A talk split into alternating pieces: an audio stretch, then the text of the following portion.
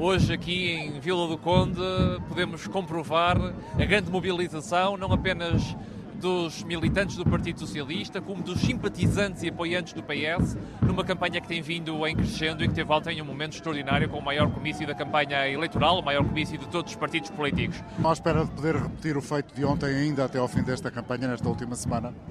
Hoje mesmo teremos eh, connosco a doutora Isabel Soares no comício, no comício de Braga. Amanhã teremos o presidente do Partido Socialista no jantar comício de Coimbra.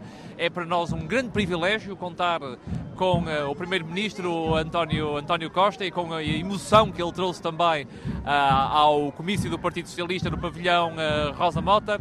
Pedro Nuno Santos está mais à vontade já no contacto com as pessoas? Ele sempre esteve à vontade no contacto com as Mas está pessoas. mais agora? Ele sempre esteve à vontade no contacto com as pessoas e, naturalmente, com o desenvolvimento e com o desenrolar da campanha, isso torna-se cada vez mais notório.